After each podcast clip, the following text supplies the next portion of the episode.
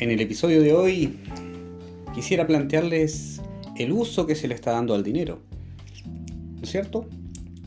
El cual, como mencioné anteriormente en el primer capítulo, es un medio para generar intercambio, para la obtención o venta de alguna cosa, física o no física, un servicio por ejemplo. Actualmente, el dinero se representa de diferentes formas. Del modo físico podemos encontrarlo en el aspecto más claro como una moneda, como un billete, pero también de un modo entre lo físico y lo virtual, como una tarjeta de crédito o de débito, el ya casi extinto cheque, los valevistas, que tienen sus definiciones especiales a través de la ley, porque, por ejemplo, el cheque se le denomina como una orden de pago. Y es así, es una orden de pagar cierto dinero a la persona o a la persona natural o jurídica que esté determinado en el cheque. Pero no vamos a entrar en esto el capítulo de hoy. La idea es centrarnos también en los usos que tiene el dinero. Los usos se van dando principalmente de acuerdo a la necesidad que tenga. Inicialmente como modo de alimentarnos, por ejemplo, a comprar un dulce, tomarnos un jugo, comprar unas papas fritas, un helado, una fruta, un plátano, una manzana. Así como también la necesidad de vestirnos. El comprar una gorra, el comprar unos calcetines, zapatillas, zapatos, un vestido para la señora, un vestido para la mujer, para la, para polola. Son necesidades que, que el dinero permite cubrir. Como asimismo, no vamos a olvidar que llegamos a la diversión misma, como tener un celular, como podernos comprar una bicicleta, una cámara fotográfica. Muchos ejemplos podemos encontrar en el rubro de la diversión. Y es ahí donde el dinero se representa de diferentes formas. Lo vimos que también se representa de acuerdo al país que se vive, con el tipo de moneda que éste tenga. Porque los valores son distintos dependiendo de la economía de cada país. ¿No es cierto? Con respecto a uno u otro.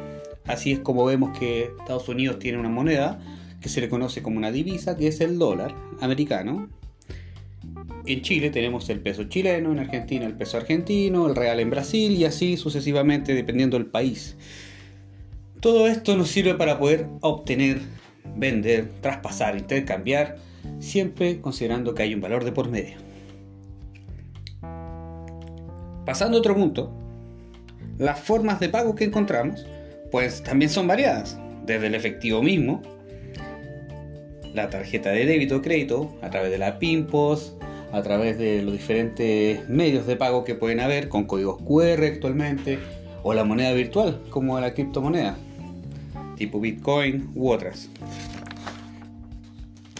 Es así como para esta primera parte nos queríamos dar cuenta que a lo largo de los años la sociedad se ha visto y regido bajo diversas formas de intercambio de productos y servicios. El trueque inicialmente representa la forma más honesta de intercambio, obedeciendo a la necesidad recíproca de quienes están involucrados en esta negociación. Pero con el pasar de los siglos, esta forma de negocio o intercambio se mantuvo, pero con menor popularidad, debido al nacimiento e imposición de un sistema un poco más complejo pero que lograría dominar el mundo, el dinero.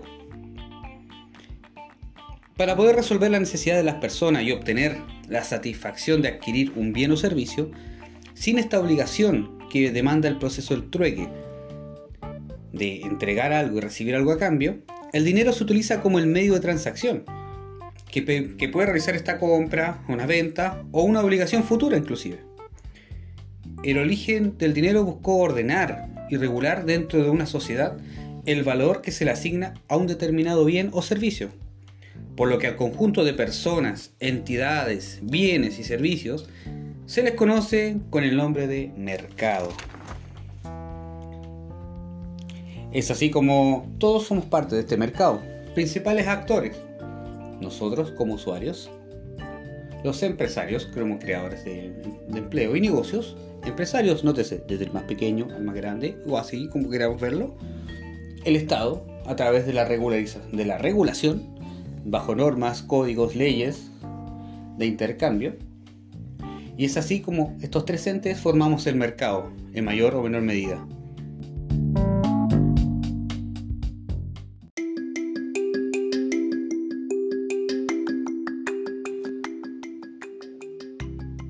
Si les gustó esta primera parte de este capítulo, los invito a seguir en Instagram Consumo Conciencia Financiera para que comenten nuestras publicaciones, puedan realizar las propias de ustedes, etiquétenos y busquemos crecer en este mundo de las finanzas, en este mundo de utilizar bien el dinero y ser conscientes en aquello.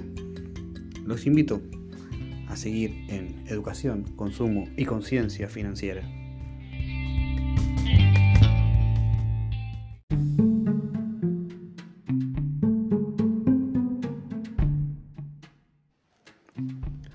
Otra semana más y aquí estamos presentes en Educación, Consumo y Conciencia Financiera. Mi nombre es Camilo Heredia y los invito a escuchar y a poder comentar a través de nuestras redes sociales en Instagram Consumo y Conciencia Financiera sobre las diversas inquietudes que tengamos en el uso del dinero, en cómo este afecta nuestra vida y cómo este también nos puede ayudar a mejorar nuestra calidad de vida. Los dejo invitados a poner atención en este nuevo capítulo. Ahí está.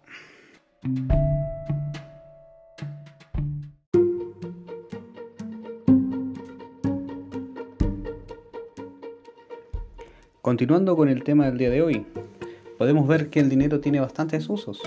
Actualmente el dinero tiene un uso de manera universal, siempre y cuando una cosa o actividad pueda ser medible en esta forma de intercambio.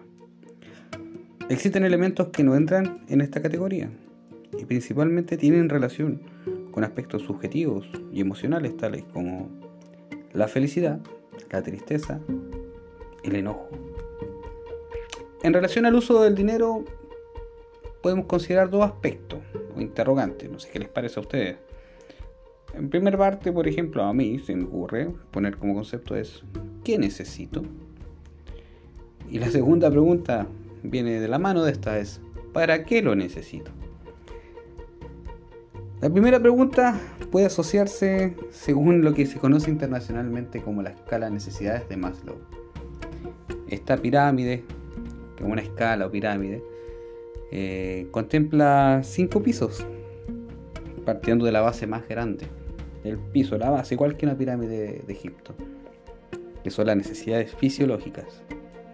Aquí está el comer, el vestirse, el alimentarse, como ya lo dije, comer, y necesidades fisiológicas que tengamos que hacer. Luego la seguridad, la pertenencia a, a través de sentirme seguro bajo un techo, por ejemplo. Los aspectos como necesidades sociales. El derecho a sentirse, más que el derecho, es la necesidad a sentirse aceptado por mi entorno.